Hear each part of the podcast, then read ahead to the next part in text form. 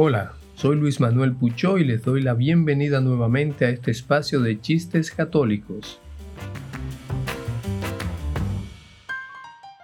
Uno de los curas de la parroquia está oficiando misa mientras el otro permanece en el confesionario. Entre la asamblea se encuentra un borracho y en el momento en que el sacerdote levanta el cáliz, este dice, ¡Epa! ¿Pero qué copa? Venga, esa te la pago yo. El cura del confesionario que lo oye trata de hacerle callar. Shh. Tranqui, colega, no sea envidioso, le responde el borracho. En cuanto salga del baño te invito a ti a otra. Un carnicero pertenecía a una comunidad de su parroquia. Un día se acerca a su carnicería otro miembro de su comunidad. Buen día, hermano.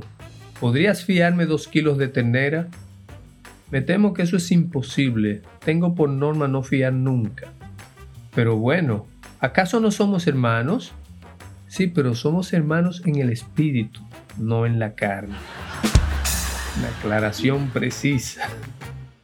En la catequesis de niños, el catequista pregunta, a ver niños, ¿quién quiere ir al cielo? Todos levantan las manos entusiastas, excepto uno. El catequista le pregunta, ¿tú no quieres ir al cielo?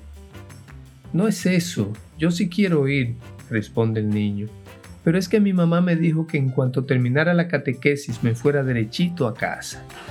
Niño obediente. Un hombre acaba de morir y se presenta en las puertas del cielo. Le da los datos a San Pedro y éste lo introduce en el ordenador.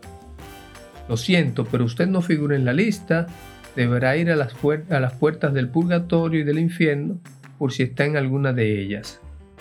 Pero eso no puede ser. Yo soy un hombre creyente y además, aunque he sido un gran fumador, todas las cuaresmas las pasaba sin probar un solo cigarrillo. ¿Puede volver a mirarlo? San Pedro, por complacerlo, vuelve a teclar en el ordenador y el resultado es el mismo. Pero no puede ser, de algo tiene que haber valido todas las cuaresmas de mi vida que me pasé sin fumar.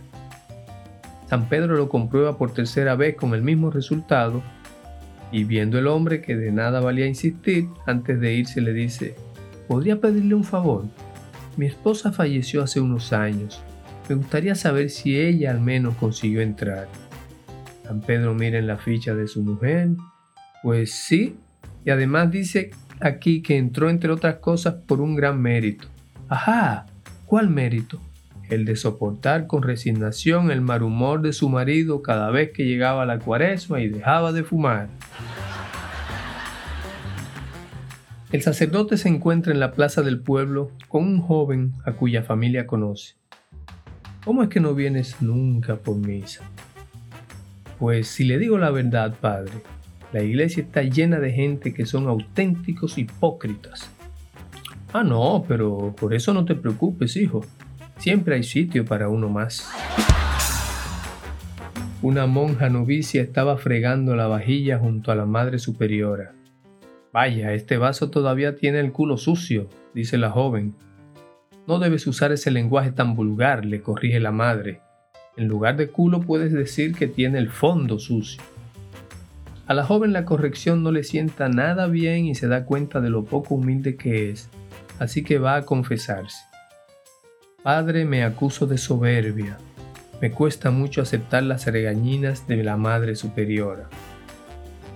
En ese caso debes pedir a Dios que te ayude y también rezar por ella, le responde el sacerdote. Ten en cuenta que la Madre Superiora puede ser algo exigente, pero tiene buen fondo. Un cura, un pastor protestante y un rabino son muy amigos y se reúnen todas las semanas en su bar favorito. Los tres tienen un gran don de persuasión y han convertido a muchas personas a sus respectivas religiones. Están hablando de eso mismo cuando uno de ellos dice, para nosotros convertir a una persona se ha convertido en algo relativamente sencillo. Les propongo un reto que sea realmente difícil.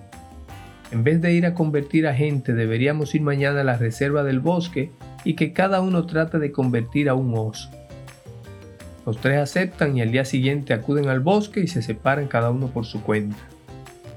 Al cabo de cinco horas, coinciden casualmente en la sala de curas del servicio de urgencias del hospital. El cura le lleva apenas unos moratones y arañazos. El pastor va en una silla de ruedas con un brazo y una pierna rotos. Y el judío tumbado en una camilla totalmente escayolado de pies y manos. Y le han dejado apenas unos agujeritos en la cara para poder ver y hablar. Los tres empiezan a hablar de su hazaña con los osos. A mí me ha ido fenomenal, empieza el cura. Mi oso me sorprendió saliendo de entre los arbustos y me soltó un par de zarpazos que me dejaron algunas heridas, pero llevaba agua bendita y rápidamente lo asparjé y se volvió como un manso corderito y le prediqué la palabra de Dios. A mí también me pasó algo parecido, dice el pastor. Pero claro, nosotros no tenemos la suerte de usar agua bendita como vosotros. Me salió un oso y me atacó con fuerza, entonces me agarré fuertemente a él y rodamos por la ladera hasta que caímos al río y aproveché para gritar yo te bautizo. Y al instante se amansó como el tuyo, pero ya me había roto varios huesos. ¿Y a ti cómo te fue? le preguntan al rabino. Por su aspecto se diría que nada bien. Bueno, me temo que yo no acerté con la estrategia, dice el rabino. Ahora tengo claro que no debía empezar con el oso haciéndole la circuncisión mala elección. Espero que hayan disfrutado estos chistes y que la hayan pasado tan bien como yo. Recuerden enviarme sus chistes a través del link que les dejo en la descripción del episodio.